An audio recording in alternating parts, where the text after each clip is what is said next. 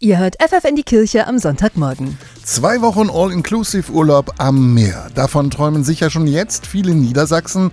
Einfach mal die Seele baumeln lassen, am Strand entspannen und abends dann einen Drink an der Bar. Doch genau das findet der Osnabrücker Zeitungsredakteur Johannes Zenker langweilig.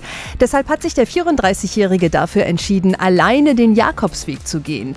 Den Camino del Norte in Nordspanien. 830 Kilometer bis nach Santiago de Compostela. Gerade die ersten Tage waren sehr anstrengend im Baskenland. Dort ging es immer auf und ab. Da habe ich mich so ein bisschen wie Sisyphos gefühlt, nur dass ich eben keinen Stein den Berg hochgeschleppt habe, sondern einen schweren Rucksack. Aber danach wurde es immer flacher an der spanischen Atlantikküste ganz im Norden lang und immer am Meer. Und das war natürlich traumhaft, dann die, ja, den Blick übers Meer schweifen zu lassen und dann seinen Gedanken dort nachzuhängen. Gedanken über Gott und die Welt. Gibt es ihn wirklich? Gott als Schöpfer dieser Erde?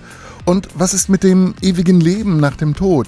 Für Johannes Zenker war der Zweifel daran oft größer als sein Glaube.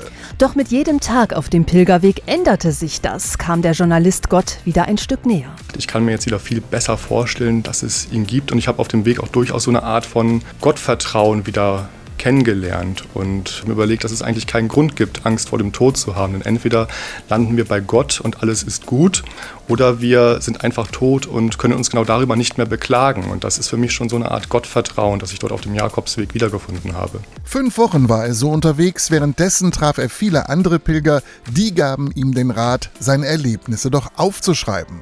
Das hat ihm sehr geholfen, auch dabei die neuen Pilgererfahrungen mit in den Alltag zu nehmen. Ich habe ja Tagebuch geführt während meines Weges und habe dann hinterher die ganzen Informationen, die ich hatte, teilweise habe ich mir auf meinem Handy Notizen gemacht, teilweise in einem kleinen Büchlein das habe ich alles zusammengetragen und dann daraus hier ein Buch gemacht, sodass ich mich eigentlich mental vom Jakobsweg nie so richtig gelöst habe und deswegen gar nicht diesen harten Aufprall im Alltag wieder hatte. Und so entstand sein Buch mit dem Titel Und plötzlich Pilger mit vielen kuriosen und verrückten Erlebnissen, die er äußerst humorvoll beschreibt.